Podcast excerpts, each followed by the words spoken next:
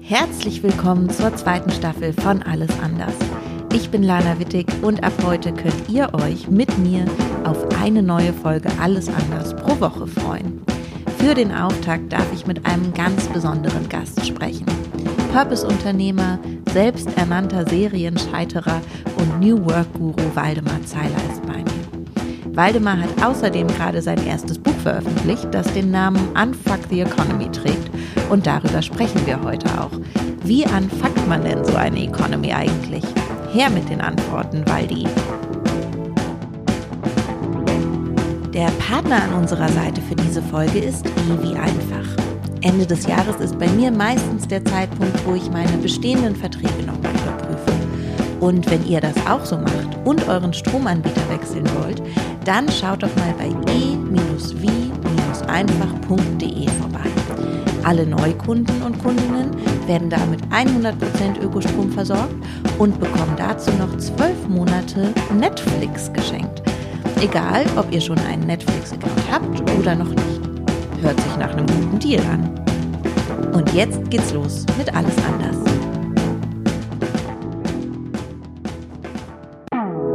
Alles anders? New Work kann doch wohl jeder. Ich würde auch gerne mal vom Strand arbeiten. Wir sind doch alle voll diverse. Etwas ganz Kluges mit Change Management. Ich denke, Flexibilität ist wichtig. Also ein Kickertisch ist absolut notwendig. New Work, Gehaltstransparenz, Recruiting, Work-Life-Balance. Alles anders. Hallo Waldemar, schön, dass du da bist. Vielen Dank. Hallo, super gern. Ähm, dein erstes Buch ist gerade rausgekommen, Unfuck the Economy. Das hast du zusammen mit Katharina Höftmann-Schobutaru geschrieben. Ähm, das trägt den Untertitel Eine neue Wirtschaft und ein besseres Leben für alle. Was ist ein gutes Leben für dich? Oha. Ähm, ich glaube, also für mich persönlich sozusagen, ich glaube, es ist total wichtig, dass man, und das ist mir in diesem Buch auch äh, klar geworden, der ganzen Geschichte auch zuvor, dass ein, ein gutes Leben für sich persönlich äh, ist eine sehr kurzfristige Angelegenheit. Deswegen steht ja auch ein gutes Leben für alle. Und ich glaube, ähm, mittel- bis langfristig macht das total Sinn, ähm, dass es uns allen gut geht, weil nur dann kann es einem selbst auch gut gehen. Ähm, zumindest, wenn man sich die Wirtschaft und die Gesellschaft anschaut. Heißt es unter Umständen auch, dass mh, du, ich ähm, in einem recht privilegierten Leben Abstriche machen müssen, damit es allen besser geht? Ähm, ich glaube, in manchen Bereichen total. Ähm, man gewinnt aber viel dazu. Also man redet immer nur über die Abstriche und die Verbote und ähm, man fragt sich gar nicht, was man gewinnt. Also das ist, ähm, das heißt irgendwie, irgendwann wurden die ähm, Gurte eingeführt in Autos und alle haben sich total dagegen gewehrt und sagen, Mensch, jetzt kommt Verbot und ich kann nicht mal easy peasy fahren, was soll das? Und ähm, aber es wurden unglaublich viele Leben gerettet ähm, dadurch. Also ähm, manchmal haben Verbote oder auch mal Privilegien abgeben viel mehr Upsides als Downsides und über die wird nie geredet, sondern man spricht immer nur noch, ach nee, jetzt muss ich wieder was abgeben. Ja, es sind ja so wiederkehrende Themen jetzt mit den Masken ja genau das Gleiche. Ne? Ich musste in der Tat gerade, als du es gesagt hast, meine Oma früher ähm, war passionierte Autofahrerin und hat sich auch, hat dann immer so getan, als wäre sie angeschnallt, wenn sie an einem Polizeiauto vorbeigefahren ist, was genauso unangenehm ist, wie angeschnallt zu sein. Also ich habe den Sinn, verstehe ich jetzt nachträglich gar nicht mehr. Aber sie wollte sich partout nicht beugen. Ähm, ja, sowas haben wir öfter jetzt in der Gesellschaft. Ähm, in dem Buch nehmt ihr einmal so, ihr nehmt euch so die komplette Wirtschaft vor. Alles muss raus, alles muss anders. Ähm, was sind denn so, kannst du so drei Dinge sagen, die so die ersten wichtigen Schritte wären, um die Wirtschaft zu anfacken? Oha. Vielleicht noch mal ganz kurz, was heißt das überhaupt anfacken? Ja. Also ich glaube, anfacken heißt zumindest für mich heißt das, ähm, dass man etwas ähm, ja irgendwie wieder heile macht, wieder korrigiert, wieder ähm, repariert. Und ähm, das ist natürlich ein bisschen, bisschen ein vagerer Begriff, weil es so einfach ist natürlich nicht, sondern man muss sich dann wirklich im Detail anschauen, was da, was da passiert. Und bei der Wirtschaft, äh, das heißt zwar Unfuck the Economy, aber eigentlich sozusagen stellt es, stellt es heraus, wo die Wirtschaft überall mit drin hängt und warum praktisch die Wirtschaft so eine wahnsinnige Verantwortung trägt in der Lösung der globalen Probleme, die wir haben. Und die sind natürlich zum Beispiel die, Klimakrise und die Biodiversitätskrise ist ein äh, ganzes Kapitel. Dann die Ungleichheit auf der Welt ähm, ist ein ganzes Kapitel und was vor allem die Wirtschaft damit zu tun hat. Dann die Angriffe auf unsere Demokratie oder warum wir eben dringend ein Demokratie-Update brauchen und ähm, wie die Wirtschaft diese Prozesse, diese Erneuerungsprozesse ähm, eben teilweise aushöhlt und behindert. Und das ist ganz spannend zu erfahren. Ähm, und dann eben konkrete Lösungsvorschläge dazu in verschiedenen Bereichen. Also ich glaube, niemand weiß, was genau die Lösung ist, sondern es, im Grunde ist es wie eine Kino-Trailer-Sammlung, wo ich ähm, aus vielen Erfahrungen, die wir gemacht haben, zum einen natürlich aus unserer praktischen Erfahrung aus dem Unternehmen, wir haben viele Sachen eben ausprobiert. Ich glaube, das ist das Besondere an diesem Buch, dass es nicht eben von, von Wissenschaftler, Wissenschaftlern geschrieben worden ist, sondern ich habe eben die Glaubwürdigkeit als Unternehmer, weil wir das eben viel bei uns auch ausprobiert haben. Ähm, und auf der anderen Seite eben zu zeigen, womit hat das alles zu tun? Und ähm, das war der Versuch. Und wie gesagt, diese Kinotrailer-Sammlung will Lust machen auf mehr. Ähm, nicht alle Kinotrailer gefallen einem, nicht jeden Film will man sehen, aber ich hoffe doch, dass ich damit Lust machen konnte, ähm, ein paar Themen tiefer einzusteigen. Ist denn ähm, Kinotrailer-Sammlung äh, ist ja ganz gut, aber was sind so denn die Themen, mit, du, mit denen du dich ähm, enger befasst und befassen willst? Also wo würdest du sagen, bist du besonders, ähm, weiß nicht, was hat dich besonders gecatcht, so an, dem, an der Recherchearbeit, ähm, auch im, im Schreibprozess? Also ich fand auf jeden Fall den, ähm, diese, diesen Vergleich mit einem, ähm, muss jetzt kein Fußballspiel sein, wir sind jetzt hier äh, sagen eher einem weiblichen Publikum, ähm, sagen wir mal, ein Mannschaftssport mit einem Ball, egal welcher. Ähm, und ähm, aktuell ist das Spiel total unfair. Also wir haben, wir haben sozusagen auf der einen Seite die Mannschaft Team Systemerhalt und auf der anderen Seite die Mannschaft Team System Change. Ähm, und wir haben eine Schiedsrichterin und das Spiel aktuell in der Wirtschaft ist total, total unfair. Und die Rolle der Politik ähm, die Regeln aufzustellen und dann auch Schiedsrichter zu sein, ähm, das ist, das funktioniert gerade nicht. Und das ist für mich ein ganz ähm, spannendes, ähm, spannendes Element, wo man eingreift und sagt, hey, wie können wir wieder Spielregeln haben und wie können wir es verhindern, dass Team System Change sich die Schiedsrichterin einkauft oder den Schiedsrichter ähm, und nach einer Halbzeitpause ist, spielt teilweise die Schiedsrichterin im Feld der, des Teams Systeme halt wieder mit.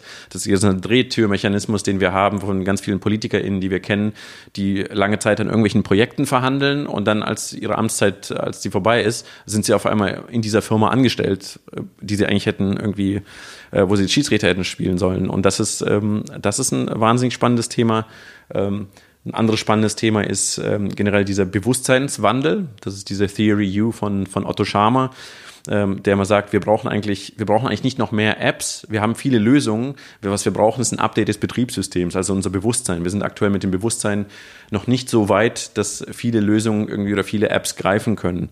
Ähm, das ist ähm, mega spannend. Kannst du da noch mal kurz ein bisschen drauf eingehen? Also ähm, wo würde man denn ansetzen, wenn man, aber ich finde oft diese Überlegungen, auch jetzt, wo ich ähm, dein Buch so ein bisschen quer gelesen habe, ich muss noch mal ein bisschen mit mehr Zeit reingehen, ähm, aber bei vielen Dingen, auch die ich dich und andere Leute ähm, in den letzten Jahren habe sagen hören über, auch über vor allem neue Arbeit und so weiter und wie man, wie man Arbeitswelt, wie man Wirtschaft neu denkt, ähm, komme ich schnell an so einen Punkt, wo ich denke, okay, warte mal, das sind so viele Schrauben, an denen man drehen muss, bis man diese kleinen Veränderungen bewirken kann. Wo fängt man eigentlich an? Das ist so ein, ich finde, für mich setzt da oft so ein Überforderungszustand ein, dass ich auch so in so eine Lähmung komme, kurz denke, okay, warte mal, viel zu viel. Ich mache erstmal kurz gar nichts. So. Ja. Was wäre, also das ist so für mich, da, da würde ich mir manchmal halt so eine, also ja, was ich mir wünschen würde, wäre eine Handlungsanweisung. Ich weiß, die kann man so wahrscheinlich nicht geben und das sind sehr, ja, auch immer individuelle Schrauben, an denen man drehen muss. Aber es muss ja irgendwas geben, wo du sagst, das wäre der richtige Punkt, um mal anzufangen, auch im Kleinen. Ja. Ähm, also Überforderung, das ist total normal. Also ich bin auch ständig überfordert. Ich versuche dann irgendwie, dass es nicht zu einer Lähmung kommt. Trotzdem kommt es ab und zu zu Lähmung, weil es einfach zu viel ist, wenn du sagst, oh scheiße, es gibt so viele Probleme auf der Welt, wo soll ich denn jetzt anfangen? Und äh, was mir bei der Priorisierung hilft, ist tatsächlich zu gucken, wo ist eigentlich der, der Match meiner eigenen Skills und, mein, und meiner Leidenschaft. Und das ist irgendwie, und obwohl vielleicht die Priorität bei dem Thema höher ist, habe ich dort nicht so einen hohen Hebel, weil ich da vielleicht kein Netzwerk habe, weil ich vielleicht die Skills dafür nicht habe und so weiter. Ähm, und deswegen suche ich mir Themen, wo ich maximal wirksam sein kann und die in irgendeiner Weise ähm, auf der Top-10-Liste der globalen Herausforderungen stehen. Und dann versuche ich zu gucken, so, okay, nee, vielleicht ist die Top 5 die sind zwar wichtiger, aber da kann ich gerade mit meinem Skillset und mit, meinem, mit dem, was ich irgendwie habe, gerade nichts machen. Aber Punkt 6, 7 oder 8, ähm, das könnte ich mal probieren. Und ähm, dann probiere ich viele Sachen aus. Also wir haben auch Einhorn immer gestartet als Experimentierlabor. Ähm, und so sehe ich mich selber auch, dass ich ganz viele Themen anschiebe und probiere, ganz viele Angeln auswerfe und gucke, wo beißt irgendwie der Fisch an und wo habe ich selber Bock drauf und wo habe ich selbst eine Leidenschaft. Und das verfolge das verfolge ich dann weiter. Und ähm, ja, und deswegen ist, wie gesagt, deswegen auch die Kinotrailer-Sammlung. Es ist viel zu viel, man kann natürlich nicht alles angehen, aber ich hoffe, dass jeder sagt, okay, was ist eigentlich meine Leidenschaft und ähm, wen kenne ich oder mit wo arbeite ich, was kann ich und was würde zu mir passen. Und dann kann man sich einzelne Sachen raussuchen und tiefer äh, tiefer eintauchen und ähm, keine Ahnung, also bei euch zum Beispiel sehr offensichtlich bei Edition F irgendwie zum Thema ähm, Gleichberechtigung oder Rolle, ähm, Rolle der Frau und so weiter, da, da, da gibt es ja, das ist auch ein, in diesem Kapitel, ähm, ähm, Kapitel Un Anfang Ungleichheit ja auch ein wesentlicher Faktor. Ähm, ist eigentlich egal. Also solange man sich irgendein Thema raussucht, was irgendwie einen positiven Beitrag zum gesellschaftlichen Wandel hat, dann ist das super. Also das. Ähm Glaubst du denn, jeder Mensch ähm, kann da ein Thema für sich selbst finden? Also ähm, ich würde jetzt mal sagen, der, der Zugang auch zu Informationen, zu Netzwerk, sagtest du gerade, das ist auch ja was, was nicht unbedingt alle Menschen sich so aufgebaut haben oder was Teil von einem Beruf ist unbedingt. Ne? Also bei uns ist es sicherlich so, dass Netzwerken so ein wichtiger Teil ist und irgendwie normal scheint. In ganz vielen Berufen ist das ja eben nicht so. Ähm, ich meine, gut, ein Netzwerk kann vielleicht auch einfach das private Umfeld sein oder so, ne? Aber glaubst du, jeder Mensch könnte so einen Ansatzpunkt für sich finden, um wirklich die Welt zu verändern?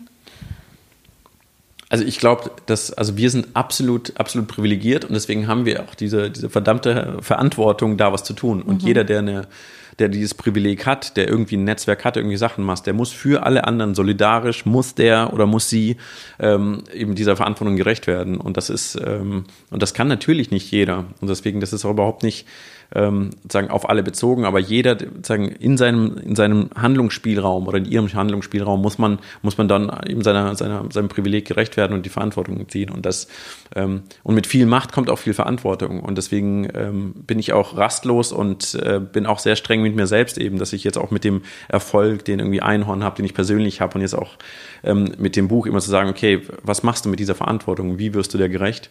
Ähm, und dran zu arbeiten. Man wird der natürlich nicht immer gerecht und manchmal ruht man sich auf seinen Privilegien aus, ähm, aber man muss sich immer wieder hinterfragen. Und wie gesagt, für alle anderen, deswegen heißt das Buch ja auch ein besseres Leben für alle, weil diejenigen, die mehr Macht haben, ähm, die müssen auch mehr tun, auf jeden Fall. Hm. Du hast jetzt ja ein paar Mal auch schon irgendwie eure, euer Unternehmen Einhorn ähm, erwähnt. Ähm, ich glaube, das ist inzwischen vielen, auch in unserem äh, Kosmos, irgendwie ein Begriff, aber ähm, trotzdem ähm, auch, ihr habt ja, ich würde gerne noch mal so ein paar Fragen zu einzelnen Dingen, die ihr herausexperimentiert habt für euch, du sagst, glaube ich, vorhin experimentieren, ähm, nochmal so aufgreifen, weil das gerade für die Arbeitswelt, glaube ich, sehr spannende ähm, Vorlagen sein könnten, was ihr da rausgefunden habt über euch als Unternehmen und wie Sachen auch anders funktionieren können. Ähm, ihr habt ja zum Beispiel einfach äh, den MitarbeiterInnen einen extrem großen Entscheidungsspielraum gegeben. Ne? Ähm, ihr habt so klassische Hierarchien abgeschafft. Ich lese sehr oft, es gibt bei Einhorn keinen Chef oder keine Chefin. Ähm, und dieser Spielraum geht auch so weit, dass die Leute größtenteils ihr Gehalt selbst bestimmen können. Ne? Kannst du mal ein bisschen erzählen, was ihr anders macht? Speziell zum Gehalt oder generell? Hm, äh, irgendwie bauen die Sachen ja auch ein bisschen aufeinander auf, oder? Also Gehalt stand ja sicher nicht am Anfang der ähm, Gehaltstransparenz, ähm, Gehaltsrat stand ja sicher nicht am Anfang der, der Entwicklung, oder? Ja, also ich glaube, das war, da kommen wir wieder zum Thema, Thema Privilegien. Wir haben uns, also Philipp und ich haben uns überlegt, wie können wir mal eine neue Form des, des Unternehmens irgendwie ausprobieren und eben nicht die klassische, weil wir gesagt haben, die Welt ist viel zu komplex, dass sie irgendwie von zwei männlichen Dudes irgendwie entschieden werden können oder irgendeinem äh, männlichen Vorstand oder whatever oder überhaupt einer sehr kleinen Gruppe, sondern die Entscheidungen müssen eigentlich an der Basis gefällt werden, wo, es, wo auch passiert, wo Sachen und dort muss ähm, und dort müssen die Entscheidungen gefällt werden. Und ähm, und dann haben wir gesagt, eigentlich müssen wir müssen ja alle irgendwie ähm, das Potenzial, was man irgendwie maximal ausschöpfen kann, irgendwie unternehmerisch sein ähm, im Unternehmen. Also Unternehmer im Unternehmen ähm, oder Unternehmerin im Unternehmen. Ähm, und da haben wir uns gefragt, aber wie geht das? Also eigentlich müssen wir dann, wenn wir das wollen, dass das passiert, dass nicht nur wir alles entscheiden, sondern alle sich verantwortlich fühlen und äh, zum gewissen Teil, das geht nicht bei allen natürlich gleich, aber zum gewissen Teil äh, eben unternehmerisch denken. Das heißt, wir müssen dieselben Privilegien, die wir als Gründer haben, müssen wir allen anderen geben. Und dann sind wir so die Liste durchgegangen, was ist das eigentlich? Wir bestimmen unser Gehalt selbst. Ähm, wir haben absolute Transparenz über alle Zahlen. Wir kennen den Kontostand, wir kennen alle Kosten. Ähm, wir, verhandeln auch alle irgendwie Gehälter ähm, und bestimmen dann, was wer irgendwie verdienen kann. Und da haben wir gesagt, okay, wir müssen nach und nach, müssen wir, wenn wir unternehmerisches Handeln fördern wollen, dann müssen wir auch alle Privilegien, die wir als Gründer, als Unternehmer haben, auch allen zur Verfügung stellen. Und wir sind da bei weitem noch nicht. Man hat immer noch viele versteckte Privilegien, die man irgendwie hat als Gründer, aber wir arbeiten aktiv darauf hin. Und, ähm, und das hat tatsächlich die, die Früchte getragen, die wir uns erhofft haben. Aber es ist ein viel längerer Prozess, als man denkt. Also es hat ein paar Jahre gekostet. Aber war das denn, also ihr habt das dann entschieden, das ist ja auch eine Entscheidung, die ihr getroffen habt. Gab ja. es Leute im Team, die gesagt haben, das sind, ähm, das ist vielleicht ein Wissen, das ist ein Verantwortungsgrad, der damit einhergeht, den ich gar nicht haben will? Also Thema Gehalt, da will jeder mitreden eigentlich. Also es ist, ähm, es ist manchen unangenehm, weil wir es nicht gelernt haben, über Gehalt zu sprechen und so weiter. Aber theoretisch, wenn du jemanden fragen würdest und sagen, und wenn es dir nicht unangenehm, unangenehm wäre und niemand würde es wissen, man könnte einfach eine Zahl nennen und die würde man bekommen, dann würde jeder gerne dieses oder jede diese Mitspracherecht gerne haben. Also das ist ähm, so wie du, ähm, auch wenn du dir die Miete aussuchen könntest, irgendwie zu Hause und sagen, wie viel will ich denn zahlen und so. Also ich glaube, das Mitspracherecht ist irgendwie, das wollen wir alle schon gerne haben. Aber was sind die, also ihr, habt ihr irgendeinen Rahmen vorgegeben? Weil, ähm, weiß nicht, jetzt total simpel gedacht, fragt mich jemand, wie viel Miete will ich zahlen, dann sage ich, ja, weiß nicht, so wenig wie möglich. Ja, wie viel Geld will ich verdienen? Ja, erstmal viel. So. Also, ne, ganz simpel gedacht. Ähm, was ist so der, was sind die Kriterien, die ihr mit an die Hand gegeben habt? Also erstens würdest, also ja, man würde im ersten Moment vielleicht so, so antworten, aber sagen, deswegen müssen bestimmte Informationen, weil du natürlich nicht im Immobilienbusiness tätig bist und selbst irgendwie vielleicht nicht eine Wohnung vermietest, ähm, weißt du das nicht. Aber du würdest ja durchaus sagen, sagen ach so, okay, wenn ich jetzt sage, ein Euro Miete, dann verwahrlost das ganze Gebäude auf einmal, weil dann ist niemand mehr da, der sich ums Dach kümmert und so weiter, dann bricht alles zusammen, weil gar nicht genug Kohle reinkommt.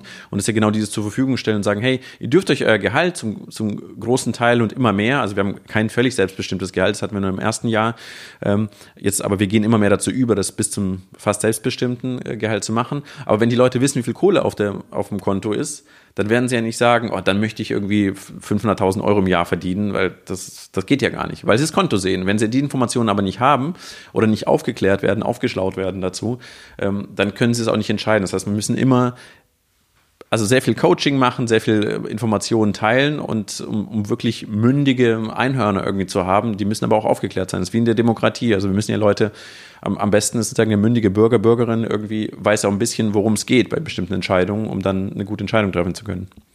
Was war so die größte, ähm, gab es irgendeine große Explosion ähm, im Team innerhalb dieses ganzen Themas?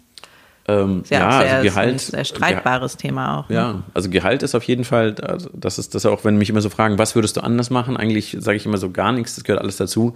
Aber ich hätte tatsächlich das Gehaltsthema nicht so früh aufgedreht. Also wir haben zu viele New Work Maßnahmen gleichzeitig gemacht und auch dieses Gehaltsthema haben wir total unterschätzt, weil wir, wir finden ja wir alle haben nicht gelernt, über Geld zu reden. Wir kennen, wir, wir, wir haben total Probleme, darüber zu reden. Wir wissen, wir wissen gar nicht, sozusagen, was ist dein Wert, was ist der Wert der Arbeit, was ist dein Wert im Gegensatz zu XY und was ist eigentlich fair und was ist eigentlich fair, wenn du mal globaler Norden, globaler Süden siehst. Also wir sind, das sind ja, und ähm, dann kommt es sehr schnell auf eine Beurteilung der, der eigenen, des eigenen Werts runter. Und wenn du das nicht begleitend machst mit Coaches und das, und das haben wir erst nachziehen müssen, das haben wir unterschätzt, ähm, dann gibt es wahnsinnig viele Verletzungen und Frustrationen bei diesem Thema. Ähm, Und das, das, äh, also ich bin absoluter Fan von Gehaltstransparenz, weil vor allem die Frauen extrem darunter leiden. Ähm, deswegen, das muss transparent gemacht werden, um einmal diese, ähm, diesen tatsächlich diesen Ausgleich zu haben der, der Gehälter insgesamt. Aber das muss man schon, schon begleiten, weil es ist, gesagt, das ist ein ganz, ganz komisches Thema und ähm, nur indem man sehr, sehr viel drüber redet, ähm, was für mich auch so eine gewisse entwicklungspsychologische Reife bedeutet im Unternehmen, aber auch persönlich. Und erst ab einer gewissen Reife, wenn man sehr viel Trainings hat, sehr viel darüber gesprochen hat, wird man immer besser in der Lage dazu sein, auch ja, darüber zu sprechen, ohne gleich irgendwie sehr persönlich angegriffen zu sein. Das ist, ähm, das war ein sehr langer Prozess oder ist es immer noch? Hattet ihr denn ähm, irgendwelche größeren Diskrepanzen in den Gehältern, als ihr angefangen habt? Also, weil ich habe zum Beispiel letztens ähm, eine Diskussion darüber gehabt, ähm, welchen Stellenwert auch äh, eine gute Verhandlung ähm, des eigenen Gehalts hat in dem Ganzen. Also darf man, ähm, darf man das als einen Faktor in so einem Gehaltsfenster mit einplanen, dass Leute auch eine gewisse Selbsteigenverantwortung haben dazu, ihr Gehalt gut zu verhandeln? Also ich glaube, diese ganze Verhandlungsthematik, das macht im also das ist eine sehr persönliche Sicht, aber diese ganze Verhandlungsthematik und Tipps, wie man verhandelt, das macht total Sinn für die alte Welt. Mhm. Und das ist völlig legitim, weil, keine Ahnung, 95 Prozent ist halt alte Welt und man muss halt diesem System irgendwie klarkommen, dann lohnt es. Aber in unserem System wäre sein Gehalt zu verhandeln total komisch, weil man ist ja Mitunternehmerin. Also es ist total, sagen, das ist ja nicht so David gegen Goliath und das Unternehmen macht eh so viel Kohle und sonst geht es ja immer an die Aktionäre und ich will jetzt meinen fairen Share daran haben. So, nee, das ist unser Kuchen. Ähm, wenn man jetzt irgendwie krass was rausverhandelt, was überhaupt keinen Sinn macht, dann fehlt es irgendwie für unsere ganzen äh, Projekte sozusagen in der Wertschöpfungskette und Co. Und das sehen ja auch alles ja auch transparent, irgendwie was du hast. Und es zerstört total das Teamgefüge, wenn jetzt jemand total darüber hinausschießen würde. Äh, und deswegen das kommt, das ist in meiner, ich verstehe, aus welcher Welt es kommt und ich habe meine Gehälter früher auch krass verhandelt und war mega cocky und so und habe diese ganzen Tipps gelesen und Schranner, Verhandlungstipps und so weiter. Aber das macht in unserem Gefüge und aus mich, für mich sozusagen in der neuen Wirtschaft, wo wir alle Mitunternehmerinnen sind, gar keinen Sinn, weil das ist irgendwie, das ist, wir, wir, wir wissen, was da ist und nur damit können wir leben und wir müssen gucken, dass es fair verteilt ist. Und wir haben trotzdem so ein paar ähm, paar Sicherheitsstandards eingebaut. Ähm, dass es ist irgendwie maximal darf man es drei, ich glaube drei oder vierfache aktuell verdienen, was das niedrigste Gehalt ist. Also es muss irgendwie innerhalb einer Spanne ablaufen, dass man das irgendwie absichert. Aber auch weil wir uns absichern, weil wir noch Schiss haben, weil wir noch zu viele ähm, zu sehr geschult sind von der alten Welt und uns selbst noch gar nicht so richtig vertrauen, ob wir jetzt wirklich in der neuen Welt angekommen sind. Ähm, ja, aber am Ende äh, glaube ich, ja, Ihr habt ja auch, was auch höchstwahrscheinlich ein großer Teil eurer neuen Welt ist, ist ähm, oder auch irgendwie äh, sehr klar macht, dass eure Strukturen anders sind, als man sie kennt regulär. Ihr habt sehr ähm, ungewöhnliche Positionsbezeichnungen bei euren MitarbeiterInnen. Ähm, bei dir selbst auch. Ich glaube, bei dir steht im LinkedIn-Profil Chief Executive Unicorn. Ne? Und ähm, da gibt es noch so ein paar andere ganz schöne Beispiele. Ähm, glaubst du auch für, für dich und für Philipp und für eure MitarbeiterInnen, ist irgendwie so der Weg zurück in so eine alte Arbeitswelt auch irgendwie dann zu? Also nicht wegen der Position, sondern eher aus so einem Mindset heraus, dass wenn man es einmal so erlebt hat, dass man dann auch gar nicht mehr zurück will? Ich fürchte fast schon, ja. Das ist, ähm, ja.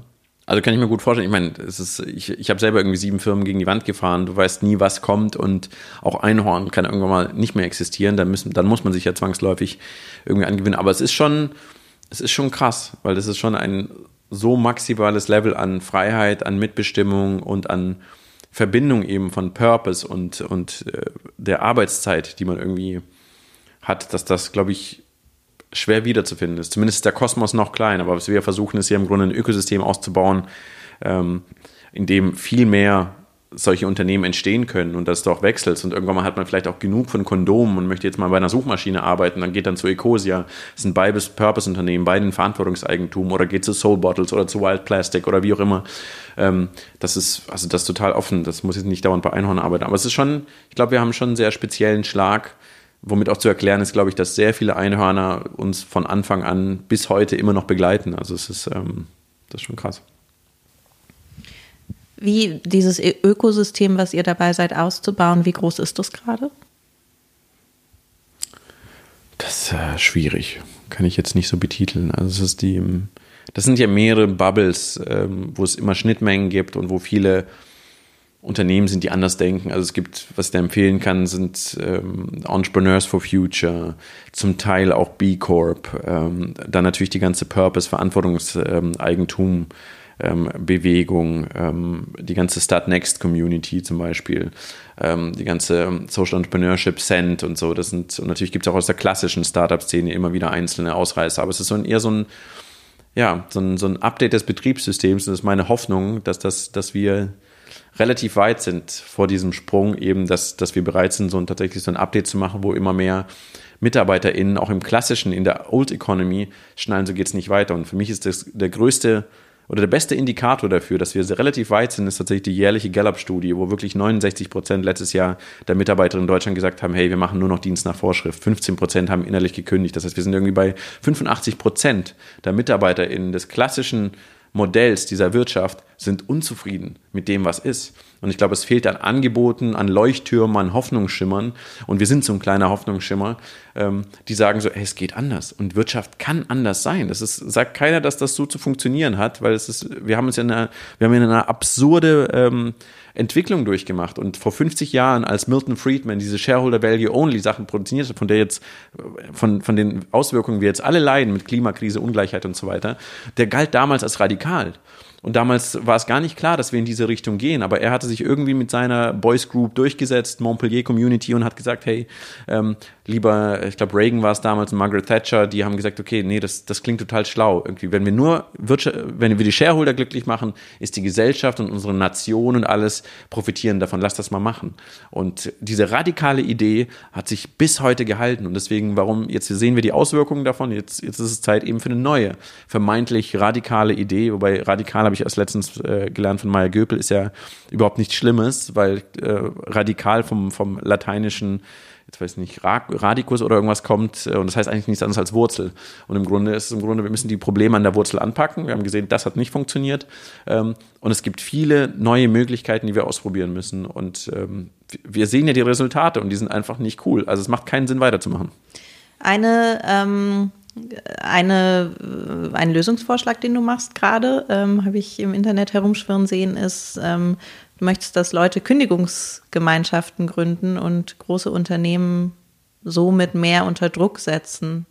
Also du rufst Leute zum kollektiven Kündigen auf, mehr Das finde ich super, ja. Das finde ich gut, wenn wir so eine richtige geile Bewegung haben.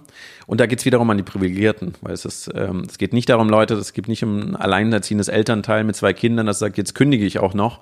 Ähm, die spreche ich damit gar nicht an, sondern ich sage, die Privilegierten, sozusagen eher meine Bubble, die in ähm, verantwortlichen Positionen sind, die aber wissen, dass ihr Unternehmen Scheiße baut. Und die wissen, dass ihr Unternehmen Mensch oder Natur schadet. Und es gibt kaum Unternehmen, die nicht dem Mensch und Natur schaden, aber insbesondere die Unternehmen, die insbesondere schaden. Ähm, und das sind sehr schlaue Menschen, die dort in Managementpositionen und so weiter sind, die auch zweifeln. Und ich kenne viele davon, dass die sagen so, hey, ich mache jetzt mal den ultimativen Streik. Und wir streiken nicht nur für einen Tag, sondern ich kündige und ich verbünde mich mit anderen, weil eine einzige Kündigung macht nichts. Aber wenn es von einem großen ähm, Unternehmen, was wirklich äh, nicht so cool ist für uns alle, wenn da wirklich viele Top-Manager und Mittelmanagement ähm, ihren Job kündigen und sagen, hey, wir kehren nur unter diesen Bedingungen in das Unternehmen zurück. Ähm, ich glaube, das wäre, ich glaube, das würde einen gewaltigen Druck ausüben auf diese ganzen Unternehmen. Und ich glaube, das wäre nötiger, oder zumindest ein spannender Versuch, ähm, ob, ob man tatsächlich die Unternehmen und auch die, vor allem die Investoren dann dazu pushen kann, weil die, wenn die merken, oh scheiße, unser, das Hamsterrad funktioniert nicht mehr, ähm, wichtige Leute gehen uns, äh, gehen uns flöten, dass, dass durch diesen Druck eben tatsächlich Veränderungen geschehen. Und das ist, das ist auch noch eine, so eine vage Idee, aber ich finde sie sehr, sehr spannend. Man müsste nur die Leute miteinander verbinden, weil wir wissen ja, wie gesagt, mit der Gallup-Studie, äh, man hat die Mehrheit auf seiner Seite. Die Leute sind unzufrieden. Und ich glaube, es gibt keinen besseren Start als in Deutschland, um sowas auszuprobieren, weil du einfach ein Jahr Arbeitslosengeld bekommst mit, klar, mit drei Monaten Sperre. Ähm, aber wir haben, glaube ich, alle in Corona gelernt, mit äh, Kurzarbeitergeld klarzukommen, wenig zu konsumieren. Also ich glaube, es gibt keine bessere Zeit, als zu kündigen. Also liebe ZuhörerInnen, wenn ihr es euch leisten könnt und privilegiert seid, kündigt euren Job, ist, also wenn ihr einen scheiß Arbeitgeber habt, ähm, und kehrt nur zurück, wenn das Unternehmen sich um Lieferkettengesetze äh, kümmert, wenn das Unternehmen die Pariser Klimaziele befolgt und so weiter und so weiter. Und dann ähm, die, dieses Jahr Auszeit werdet ihr nicht bereuen. Aber es gibt natürlich, ähm, also klar, je nachdem, wie groß eine Anzahl von kündigenden Menschen wäre, ähm, kann das wahrscheinlich ziemlich katastrophale Auswirkungen erstmal auf so, ein Unter, auf so eine Unternehmensstruktur haben. Aber es gibt natürlich immer mehr, äh, es gibt immer Leute, die nachfolgen, ne? weil dieses System, auch das Bildungssystem in Deutschland natürlich genau da auch ansetzt, dass immer ein neuer Nachschub an, an, an Leuten kommt, die dieses alte System unterstützen. Ähm, du hast auch ein, ähm, eine Idee oder zwei für Professorinnen und Professoren an Unis in deinem Buch stehen. Ähm, äh, was glaubst du, ähm, wäre so das, was wir Kindern und Jugendlichen und, und jungen Erwachsenen ähm, mit auf den Weg geben müssen an einem neuen, du sagst immer das Betriebssystem updaten. Ähm, wie sieht denn das neue Betriebssystem aus, was man von jung an lernen sollte? Also was das neue Betriebssystem ist, weiß ich auch nicht. Das, ich glaube, viel, viel, was mir geholfen hat, und so haben wir auch Einhorn gegründet, wir wussten, was nicht funktioniert. Und das muss man zumindest nicht wieder machen. Ich glaube, man muss sich auf eine ähm, man muss sich so ein bisschen als Explorer sehen und auf eine Reise gehen, auf eine Abenteuerreise. Und allein, wenn man schon nicht mehr versucht, alte Sachen, die nicht funktionieren, dann wiederzumachen, wird man automatisch auf neue Sachen treffen und neue Welten sehen. Wir sind noch gar nicht imstande, was mein Sohn, der jetzt irgendwie vier ist, nachher für einen Job macht, wenn er mal erwachsen ist, habe ich keine Ahnung. Ähm, aber ich will zumindest, dass er nicht die gleiche Kacke wiederholt, die wir und unsere Vorfahren und Eltern und so weiter gemacht haben, weil das, wir sehen ja die Resultate und das macht keinen Sinn. Ähm, und ich glaube, das hilft schon, sich einfach nicht mehr sagen zu lassen, ja, so haben wir das immer schon gemacht oder äh, das ist, sondern einfach komplett in Frage stellen, was früher war und ähm, und wieder an Utopien glauben. Und das ist, das hat äh, Rutger Breckmann ganz gut in seinem Buch beschrieben, ähm, Utopia for Realists. Ähm, wir sind in einer, früher gab es immer eine Utopie, es gab immer eine bessere Welt, auf die wir hingearbeitet haben. Man musste irgendwie aus der Armut raus, man musste irgendwie, man hat, war froh, wenn man Klamotten hatte, die man anziehen konnte und man endlich was zu essen hatte. Und es gab immer diese Utopie und die hat die Leute gezogen. Jetzt leben wir in einer Welt, wo wir eigentlich total übersättigt sind, wo wir alles haben, totalen Überkonsum haben, aber was wir nicht mehr haben, ist eine Utopie. Und ich glaube, es ist total wichtig, sich wieder Gedanken zu machen, was könnte, was wäre eigentlich jetzt für eine coole Welt? Was, was wäre das nächste, was kommen könnte? Und allein praktisch sich Gedanken darüber zu machen, darüber in Austausch miteinander zu gehen, ähm, wird ganz viel Hoffnung und ganz viele Kräfte wecken ähm, für dieses neue Betriebssystem. Aber wie es genau aussieht, weiß ich auch nicht. Aber ich glaube, man ist schön doof, wenn man sich jetzt nicht auf die Reise macht. Hast du deinen Sohn mal gefragt, wie so eine Welt aussehen könnte, die er sich wünscht? Ich glaube, das ist noch ein bisschen zu jung, also es ist, äh, um das zu beantworten. Aber äh, generell glaube ich, sind Kinder die viel besseren Ansprechpartner, weil sie noch nicht so lang versaut worden sind vom, äh, vom normalen System. Also je älter man wird, desto mehr verliert man. Die NASA hat so ein spannendes Experiment mal gemacht, die wollten mal gucken, ähm, weil die suchen bei der NASA suchen ja immer geniale Leute. Die brauchen ja die absolut schlauesten Leute und die wollten sehen, woran liegt das eigentlich, dass so wenig äh, Prozent der Menschheit tatsächlich genial sind und haben solche Tests gemacht und haben so eine Testgruppe genommen, wo sie immer wieder Kinder in verschiedenen Altersgruppen die aber über, glaube ich, über 30 Jahre begleitet haben, geschaut, das ist eine Langzeitstudie, geschaut, wie hoch ist der Anteil von genialen Menschen in dieser Gruppe. Was macht einen genialen Menschen aus? Gibt es dafür Richtlinien? Oder ähm, ich glaube, out of the box denken war bei denen so, so wichtig, dass man eben nicht äh, klassische Sachen an, sondern dass man versucht, andere Lösungen zu finden. Das war für die, glaube ich, Genialität. Und das war lustig, weil am Anfang waren irgendwie, die haben tatsächlich mit vier, fünfjährigen Kindern Sachen angefangen. Da waren, glaube ich, wirklich 80, 90 Prozent in, in dem äh, Bereich genial.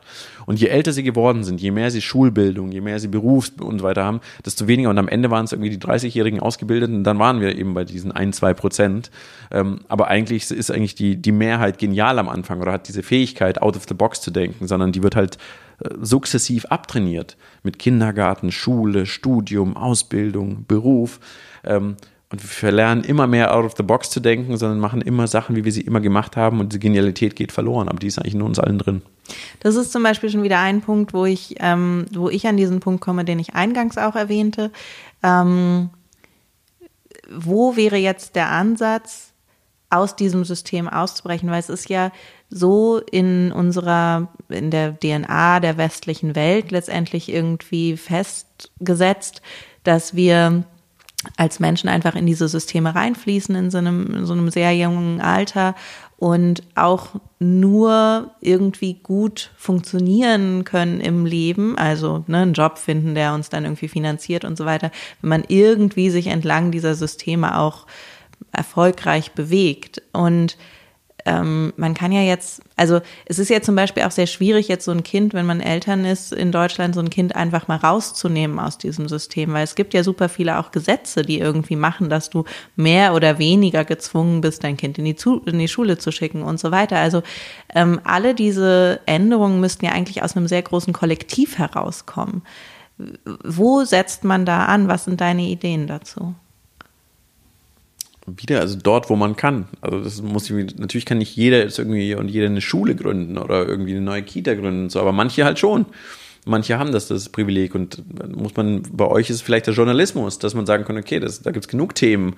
Also man muss immer gucken, wo habe ich den größten, und zumindest mein Ansatz, sagen, wo habe ich persönlich den größten Hebel und wo habe ich meine Leidenschaft, weil ohne Leidenschaft kann man Sachen nicht lange durchhalten und man braucht Durchhaltevermögen. Ähm, und deswegen Leidenschaft, ähm, Skills und dann zu gucken, welche Probleme gibt es da draußen. Um alle kann man sich nicht kümmern, ist, ist total klar. Ähm, aber da fallen einem sicherlich irgendwelche ein und die Ungerechtigkeiten, die man erlebt. Und bei ganz vielen ist ja der Aktivismus entsteht ja oft aus der sehr persönlichen Ungerechtigkeit, dass man sagt, ich habe dieses Thema und das betrifft mich die ganze Zeit persönlich, dann ist man wahrscheinlich auch die beste Person, um sich genau diesem Thema ähm, zu widmen, egal wie das, wie groß oder wie klein es im Gesamtzusammenhang aller Probleme ist, sondern der, der persönliche Hebel ist da am höchsten, da muss man wahrscheinlich da anfangen. Was war so dein persönlicher Aha-Moment, ähm, an dem du gemerkt hast, ich will nicht mehr so weiterarbeiten, wirtschaften wie bisher? Weil du hast ja auch eine sehr klassische Laufbahn durchgemacht, bevor mhm. du irgendwann an dem Punkt gelandet bist, an dem du jetzt bist. Es war einfach, also es war, es war einfach toxisch. Also ich saß in meinem letzten, letzten Unternehmen, das ich gemeint, also vor Einhorn, das ich mit Investoren eben gegründet habe.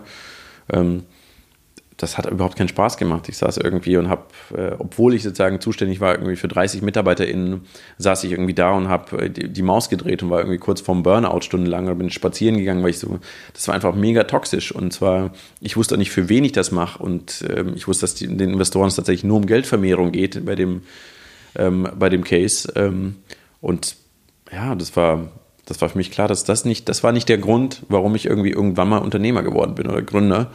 Und ähm, ich glaube, so geht es vielen. Also ich glaube, wie viele Leute sind da und wie gesagt, 15 Prozent haben innerlich gekündigt, 69 Prozent Dienst nach Vorschritt. Wie viele Leute sitzen vor ihrem Computer und drehen die Maus und schauen die ganze Zeit auf die Uhr und sagen, ist jetzt mal der Tag bald vorbei?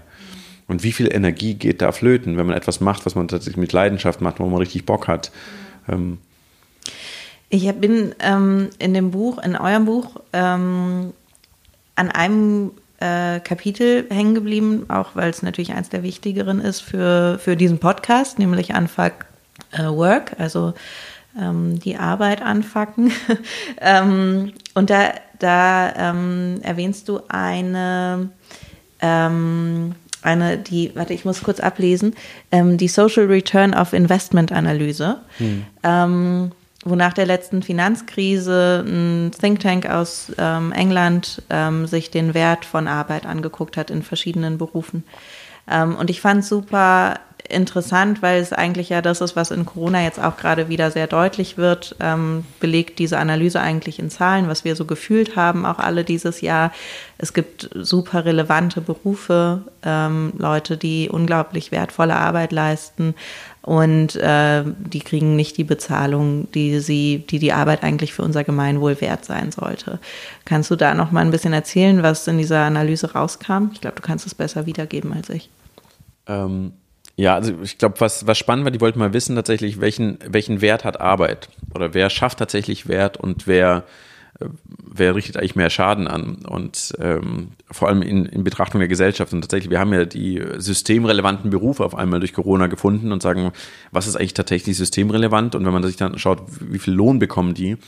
Und dort haben sich zum Beispiel ausgerechnet, was irgendwie Investmentbanker oder Marketingmanager irgendwie mehr Schaden anrichten. Ich weiß nicht genau Zahl, wie viel Pfund das war, aber ich glaube, elf Pfund ähm, pro verdientes Pfund richten die elf Pfund Schaden an.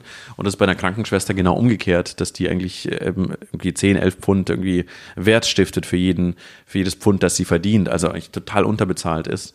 Ähm, und das ist halt spannend, sich das eben so mal anzuschauen, zu sagen, was ist eigentlich passiert? Und das ist ja auch dieses Anfacken der Wirtschaft. Wie kann es sein, dass in der Wirtschaft Sachen belohnt werden, die eigentlich Mensch und Natur abfacken und andere, die einfach im Grunde was total Sinnstiftendes machen, nicht belohnt werden. Und dass eben dieser, wenn nur noch der Aktionärswert zählt und den zu steigern, kommen eben genau solche, solche Strukturen dabei raus. Und die sind für unsere Gesellschaft absolut toxisch. Also nicht mal die, nicht mal die Superreichen werden langfristig irgendwie von diesem System profitieren, weil wir wissen überall, wenn die Schere zu groß wird, was dann in der, in der Geschichte passiert. Und dann haben wir die Revolution, es rollen Köpfe.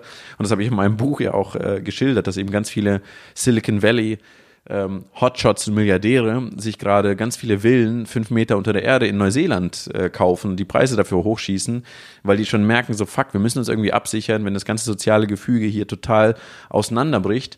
Ähm, ja, dann ist es eigentlich am besten in Neuseeland fünf Meter unter der Erde in irgendwelchen Bunkern zu leben, ähm, statt sich tatsächlich mit ihrem Geld, mit ihrer Macht einzumischen und zu sagen so, hey, wir wollen was an den prekären Verhältnissen ändern. So, und viele von denen haben gesagt so, nee, da kann man nichts mehr ändern da suche ich mir den Bunker und dann merkt man, was für einer komischen Welt wir gerade leben.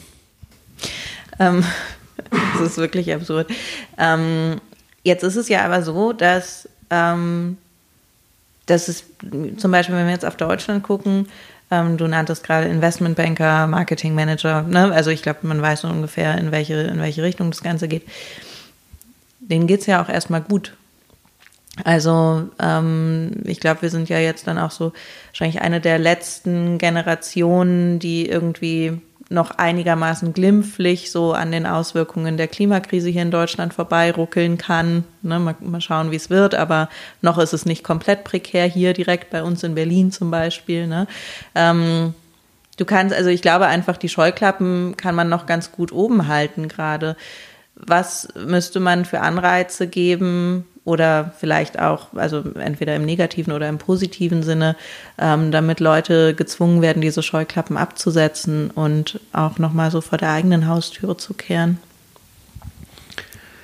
Ich glaube, das, das, das Problem ist ein bisschen, dass diejenigen, die diesen ganzen Mist ausbaden müssen, dass die viel zu jung sind, teilweise gar nicht wählen können und überhaupt nicht natürlich noch ewig lang vor sich haben, bis sie irgendwelchen Machtpositionen sind. Und diejenigen, die klassischen alten weißen Männer, die in diesen Machtpositionen sind, das sind die einzigen, die die Folgen der Klimakrise und der ähm, Ungerechtigkeit vermeintlich nicht mehr so doll abbekommen werden oder so senil sind, dass das irgendwie für sie keine Rolle mehr spielt.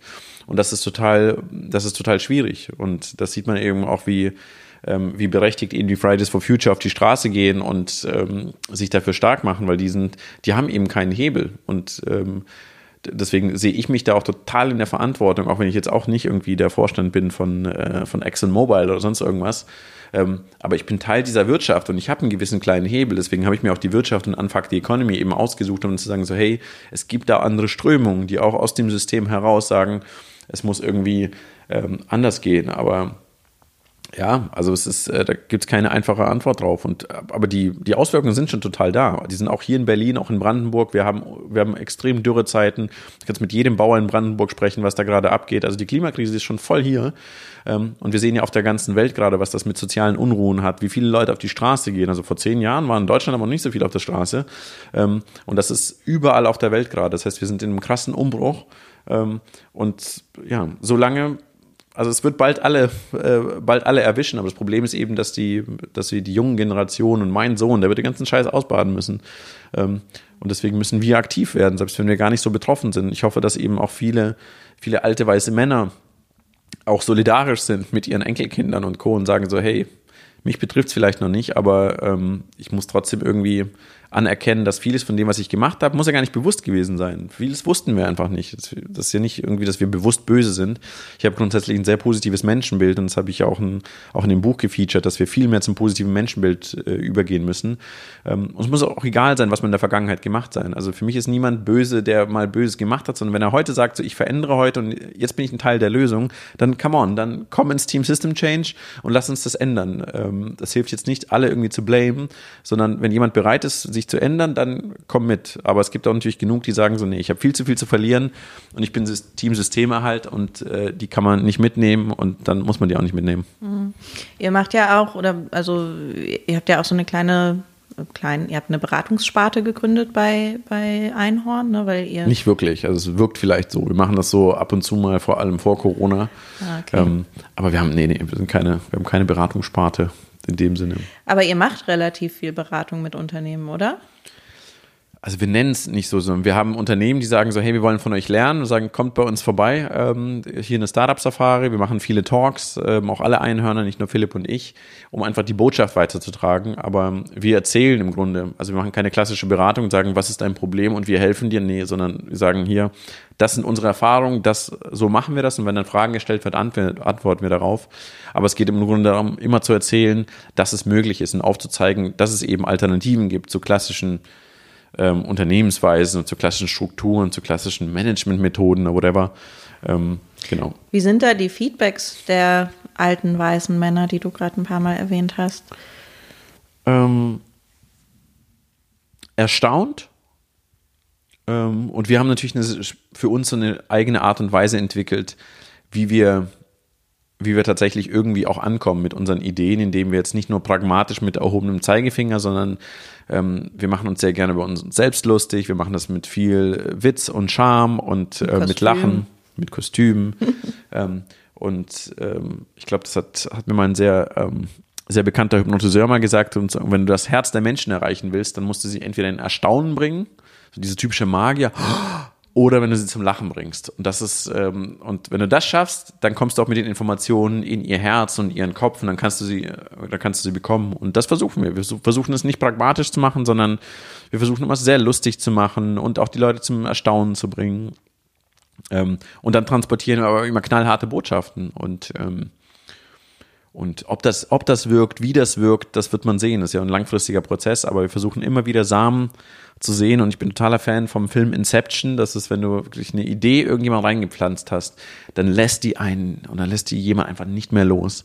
Ähm, und das machen wir. Wir pflanzen ganz viele Samen überall in den Köpfen und äh, hoffen, dass die irgendwann mal ausgehen. Aber wenn die erstmal gesehen haben, dass Wirtschaft anders geht, und sie sehen, wow, ihr habt eine Lifestyle-Marke aufgebaut ohne Investment, ihr habt keine Chefs und ihr seid trotzdem wirtschaftlich erfolgreich und die Leute sind happy und sie bleiben bei euch und ihr findet so viele junge, kreative Leute, die Leute reißen sich darum, bei euch zu arbeiten.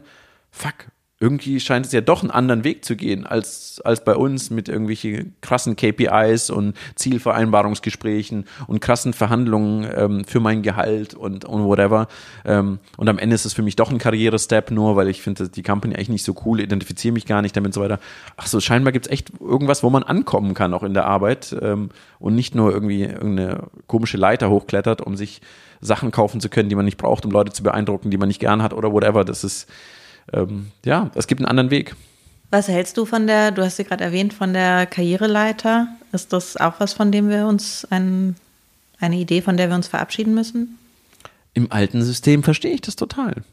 Im alten System, ich verstehe absolut die Tipps und auch sagen, ich bin ja großer Fan von, von Edition F und auch ganz im alten System die Leiter hochzupressen, die Glasdecken zu, zu, zu durchbrechen, sowas. Das ist total, im alten System ist es total schwierig, ähm, anders an Macht zu kommen und Strukturen zu verändern aber die, die neue Wirtschaft oder die neue Gesellschaft, von der wir nur sehr weit entfernt sind, ähm, ich glaube, die wird nicht mehr so funktionieren. Das ist irgendwie, also auch bei uns gibt es keine ähm, diese Karrierepfade aufmachen. Also es ist irgendwie, stell dir mal vor, in der Familie, du würdest jetzt sagen, okay, jetzt muss ich für meinen Sohn Kasper einen Karrierepfad in der Familie aufmachen. So, äh, what? Ich will, dass der happy ist, ich will, dass er alles vor, ich will, dass er isst, ich will, dass er sich entwickelt, dass er Leidenschaften entwickelt, ich will, dass er einfach, und für mich ist dieses, dieses Bild von einer Familie viel wichtiger als eine Karriere. Natürlich Entwicklungspfad. Alle, ich will, dass sich alle Einhörner persönlich krass weiterentwickeln aber das ist nicht aufgehängt, an welchem Titel sie haben, an welchem Gehalt sie haben und so weiter, sondern es ist persönliche Weiterentwicklung hat, äh, wird, glaube ich, dadurch eher oder sehr oft im alten, also im alten System vielleicht nicht, aber im neuen System wird das total verhindert, wenn du das daran knüpfst, welchen Titel du hast. Was hat das mit irgendwas zu tun? Also, ob wir happy sind, hängt nicht davon, ist kurzfristig vielleicht mal, oh wow, du bist jetzt Head of, wow. Und dann, nach zwei Wochen hast du dich daran gewöhnt, sogar alle wissenschaftlichen Studien beweisen das, dass wenn durch diesen Gewöhnungseffekt ist irgendwann vorbei. Auch bei 70.000 Dollar, glaube ich, irgendwie Einkommen ist irgendwann vorbei mit dem. Du gewöhnst dich an jeden Scheiß. Und dann, dann bist du wieder auf dich selbst zurückgeworfen und musst dich persönlich weiterentwickeln.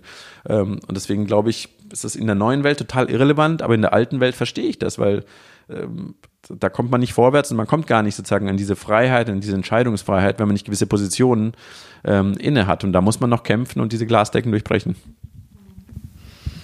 Ich frage ähm, äh, Gäste und, und Gästinnen in dem Podcast oft nach ihren ähm, prägnantesten Momenten in der Karriere. Ich weiß jetzt nicht, ob der Karrierebegriff Begriff auf dich auch noch so ganz klassisch passt, aber ähm, sagen wir mal in deiner professionellen Laufbahn oder wie auch immer, welchen Begriff du wählen möchtest. Ähm, was war so der schönste Moment für dich?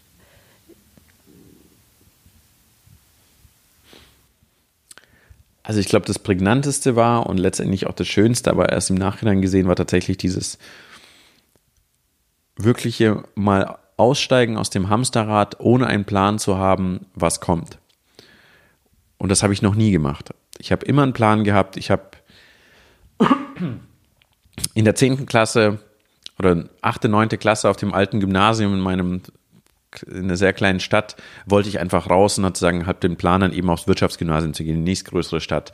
Dann war mir klar, irgendwie danach will ich aber BWL studieren, aber nicht richtig, sondern irgendwie am besten international und dann will ich irgendwie vorbauen und deswegen habe ich einen Zivildienst in den USA gemacht, um dort schon praktisch vorbereitet zu werden für die Uni. In der Uni habe ich gegründet und mir total Gedanken gemacht, was immer danach kommt. Bei jeder Gründung, sagen, habe ich erst die nächstbessere Sache gehabt, also wie in einer Beziehung, man macht erst Schluss, wenn man dann irgendwie ein alternatives Angebot hat. Ähm, und so war das immer, und irgendwann habe ich gesagt, so, nee, wenn du so weiterspielst, nach sieben Gründungen jetzt, wirst du immer wieder dieselben Probleme machen. Sondern du musst jetzt wirklich dieses Risiko mal wagen, auszusteigen, ohne was zu haben. Und natürlich auch sehr privilegiert. Ich habe ein bisschen ansparen können, um ein Jahr irgendwie mal rauszugehen. Aber erst dann, als ich wirklich losgelassen habe und nach drei Monaten digitalen Tod gestorben bin, wo wirklich niemand mehr was von mir wollte, weil sie auch nichts mehr von mir haben konnten, weil sie gemerkt haben, oh nee, der ist jetzt wirklich weg.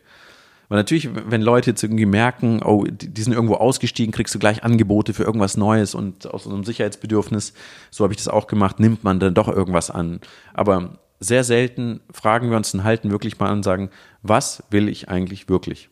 Unabhängig von den Angeboten, die da draußen sind. Ich will mir selber überlegen, was ich mache und selber das Angebot aussuchen. Das machen wir sehr selten, weil wir richtig Schiss haben, weil wir natürlich alle denken, ja, aber was mit der Miete und was mit den Kindern oder sonst mein Auto abbezahlen oder whatever. Ähm, und das war der Moment, wo ich mich tatsächlich wirklich getraut habe, obwohl ich oft vorher gegründet habe, aber ich bin nie so ins Risiko gegangen, ähm, zu sagen, so, nee, es ist scheißegal, ich weiß nicht, was kommt. Ich steige jetzt wirklich für ein Jahr aus und und das war der Moment wirklich, wo ich gesagt habe, da fühlte ich mich wirklich frei. Und da konnte ich zum ersten Mal nachdenken, weil auch niemand an mir gezogen hat, mach doch dies, mach doch das und das wäre cool und das wäre schön und das Grün, das Gras ist immer grüner auf der anderen Seite, bla bla bla. Und das war ein krasser Moment, äh, zu merken, so, hey, du komplett auszusteigen mit vollem Risiko aber auch dann zu merken, dass man dieses Aussteigen, man hat ja oft das Gefühl, ich werde dann irrelevant. Wenn ich irgendwo mal aussteige, bin ich irrelevant. Ähm, und das war halt überhaupt nicht so. Sobald du zurück bist mit irgendeinem neuen Ding, bist du wieder voll eingesogen im System. Ähm, aber dann habe ich mir eben etwas ausgesucht, wo ich zum ersten Mal tatsächlich in meine Leidenschaft, meine Skills gematcht habe mit dem, was es an Problemen gab. Und ähm, dann kam Einhorn raus, die beste Entscheidung ever. Und auch da, witzigerweise das wirtschaftlich erfolgreiigste Unternehmen, was ich bis dato gegründet habe. Mhm. Was war der traurigste Moment, den du hattest? Der traurigste Moment. Also ich glaube, was, was mich richtig hart getroffen hat, äh, glaube ich, was sicherlich irgendwie ein kleines Trauma hinterlassen hat, war tatsächlich die harte Kritik am Demokratiefestival. Das war, das war heftig, weil es war aus meiner Sicht sozusagen das Selbstloseste, was ich bis dato gemacht hatte, überhaupt nicht verknüpft mit irgendwelchen ähm, unternehmerischen Zielen. Ähm, und ich habe da so viel Herzblut reingesteckt und dann sozusagen so eine harte Kritik, auch persönliche Kritik zu bekommen dafür, für etwas, was überhaupt nicht unternehmerisch getrieben war, was wirklich aus einem ehrlichen äh, Bewusstsein herauskommt, tatsächlich die Welt irgendwie besser zu machen. Wir haben viele Fehler gemacht, ohne Frage. Und das, das, da gibt's ganz viel Kritik, war total relevant. Aber die persönlichen Angriffe, äh, ganz viele Unterstellungen, das war schon hart. Also das ist, ähm, da musste ich da auch mit ganz viel Psychotherapie rauskommen. Euch, euch wurde dann damals auch vor allem medial ähm, genau das Gegenteil von dem unterstellt, was ihr eigentlich vorhattet, ne? nämlich, ja. dass ihr euch bereichern wollte durch ja. und ja. ähm, und es ist ja auch noch gar nicht so lange her. Es war Anfang des Ende des Jahres, Anfang 2020 ungefähr. Genau, ne, es war Weihnachten letztes Jahr, haben wir die ja. Äh, Crowdfunding-Kampagne erfolgreich. Und dann hätte es am 12.06. stattfinden können äh, sollen. Ist dann wegen Corona ausgefallen. Ähm, ja. Aber das war, das war, das hat wehgetan. Das war jetzt nicht irgendwie traurig, sondern es war wirklich, ähm, das hat richtig wehgetan. Aber das war auch ein krasser Lernprozess. Das wiederum, das Spannende ist ja, wenn es weh tut, wächst man ja auch wahnsinnig. Und wir waren natürlich schon sehr eingespielt und waren es halt gewohnt, dass die Presse uns irgendwie cool findet. Ähm, Und so im Nachhinein mit ein bisschen Abstand war es auch wiederum einer der krassesten Entwicklungsschritte. Seid ihr als Team auch dann zusammengewachsen, nochmal enger? Oder? Na, das war als Team, ich glaube, das hat Einhorn insgesamt sozusagen nochmal sozusagen eine andere, eine leicht andere Richtung gegeben, leicht anderen Purpose, also es war einfach eine ganz andere Dimension. Aber da waren ja gar nicht so viele Einhörner beteiligt. Das war so ein bisschen so ein, so ein Projekt, was, ähm, was auch bewusst so aufgesetzt war, eher als Satellit und da kam, haben wir sehr viele Freiwillige mitgearbeitet, sehr viele andere Organisationen. Ähm, aber ich kann auf jeden Fall sagen, dass es für die eng Beteiligten, also für, für Philipp, für mich äh, von Einhorn oder für, auch für, für Elisa, das war ein extremer Wachstumssprung. Und es war auch wichtig, glaube ich, zu lernen, dass man sich nicht so abhängig machen soll von der Meinung anderer. Das klingt jetzt wie eine Plattitüde, ist irgendwie so ein Spruch, den man im Kalender abreißt. Aber da habe ich es zum ersten Mal gelernt, wie, wie süchtig man ist irgendwie von Lob und wie cool das eben war, dass die Presse einen immer gelobt hat ähm, und wie man sich dann beeinflussen lässt, wenn die Presse komplett umschwingt und sich darin für sich den Weg zu finden und sagen, egal, also weder krasses Lob noch krasse Kritik ist ein Richt, sollte dein persönlicher ähm, sollte für dich richtungsweisend sein, sondern du musst für dich sich selber den Weg bestimmen und sich nicht davon abbringen von zu viel Lob oder zu, von äh, zu viel ähm, Kritik. Und das war wichtig, weil ich bisher nur die Lobseite kannte und auf einmal jetzt die andere Seite kennengelernt habe, aber es tat schon wahnsinnig weh. Wie macht man sich dann davon frei? Ähm, ja, also ähm, ich glaube, es hilft immer Experten dazu zu holen. Wie gesagt, ich habe da, ich habe da mit einer Körpertherapeutin und mit einem Psychotherapeuten ähm, über die Sachen zum Glück sprechen können. Was auch sehr privilegiert ist, können nicht alle machen, aber ähm, wir konnten das zum Glück. Ähm, ja, ich glaube, thematisieren, sprechen mit Coaches. Also man muss ja nicht gar nicht alles selber können. Es gibt immer Leute, die sich mit Sachen eben auskennen und allein, dass dir jemand sagt, so hey, das ist, ähm, du solltest sich weder von Lob, weder das Positive noch das Negative sollte einen krass so beeinflussen. Man selbst dadurch klar wird es auch so krass. Man war ja total abhängig von dem Lob. Man war wie so ein Junkie, oh, die nächste coole Berichterstattung über Einhorn, wie cool, wie cool, wie cool. Und dann googelt man seinen Namen und guckt mal, welche News gucken. Auf einmal schlägt es halt um und dann, erst dann merkt man so, fuck, du warst abhängig davon. Und das ist eigentlich nicht cool, sondern was ist, was, was, was ist richtig für die Welt und was ist, was ist für dich richtig? Welche Werte sind für dich wichtig? Wohinter stehst du? Und das musst du befolgen. Das heißt nicht, dass du jetzt überhaupt nicht auf Kritik hören musst. Natürlich musst du dich immer wieder hinterfragen und immer wieder justieren. Ähm, aber einfach nur persönliche Angriffe auf deine Person, ohne dich zu kennen, ohne dein, deine Organisation zu kennen, ähm, das ist, das darf dich nicht beeinflussen. Das ist natürlich leichter gesagt als getan bei den ganzen Hate Speech Sachen, die wir irgendwie haben.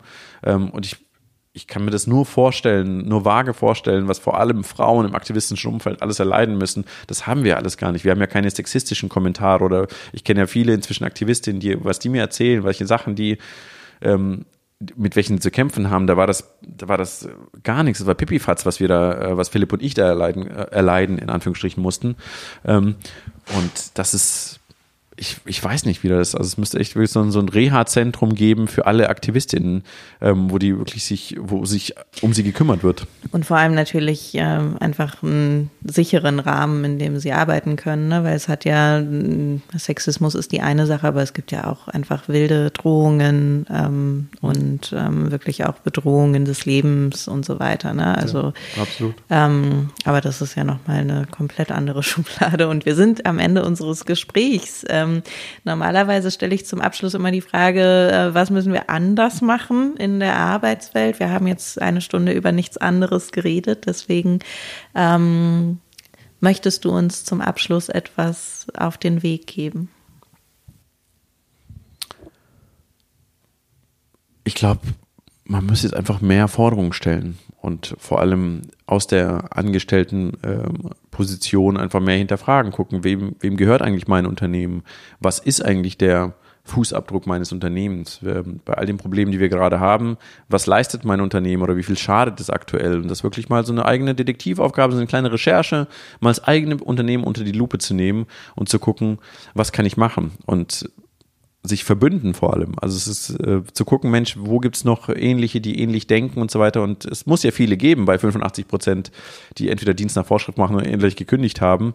Ähm, das heißt, die Wahrscheinlichkeit ist sehr groß, wenn ich Kollegen anspreche, Kolleginnen, ähm, dass sie ähnlich denken und sagen so, hey, wie können wir, wenn wir schon in diesem Unternehmen so viel Lebenszeit reinstecken, können wir das nicht irgendwie cool machen und können wir uns irgendwie verbinden und können wir zumindest abstellen, dass das Unternehmen irgendwie Schaden anrichtet. Und das sind Kleinigkeiten. So, dann gucken mal, wenn wir Klamotten produzieren, zum Beispiel in die Lieferketten zu schauen und sagen, hey, wie steht eigentlich unser Unternehmen zum Lieferkettengesetz und warum, warum setzen wir uns nicht positiv dafür ein? Und so haben wir vielleicht Kinderarbeit in der Kette. Das ist, also sehr viele haben Kinderarbeit an sich, das allein das anzuerkennen und dann mal zu gucken und sagen, was können wir dagegen tun? Oder zu gucken, wie sieht es eigentlich aus, wo fließen eigentlich all die Gewinne hin? Weil wir erwirtschaften die Früchte unserer Arbeit hier, aber wo fließen die eigentlich hin? Das will ich jetzt mal wissen. Weil wenn der Chef mir zum nächsten Mal wieder sagt, so, nee, das können wir uns jetzt nicht leisten und müssen und ähm, wir haben jetzt irgendwie Kurzarbeit und so weiter und auf der anderen Seite schütten wir irgendwie 800 Millionen ähm, an, an eine Erbin aus, eine Aktionärin, ähm, bei einem sehr großen Automobilhersteller passiert, ähm, da muss man sich fragen, warum ist das so? Also das, irgendwas stimmt da nicht. Und ich glaube, ja, wir müssen viel viel kritischer werden, hinterfragen, uns viel schlauer machen und ähm, ja, also MitarbeiterInnen, Angestellte, das ist, das ist, das ist der Acker, auf dem alles überhaupt wachsen kann. Und ähm, wenn wir da ein bisschen kritischer sind und eine kleine Revolution wagen, dann äh, wäre das doch schon mal ein super Anfang. Vielen Dank. Sehr gerne.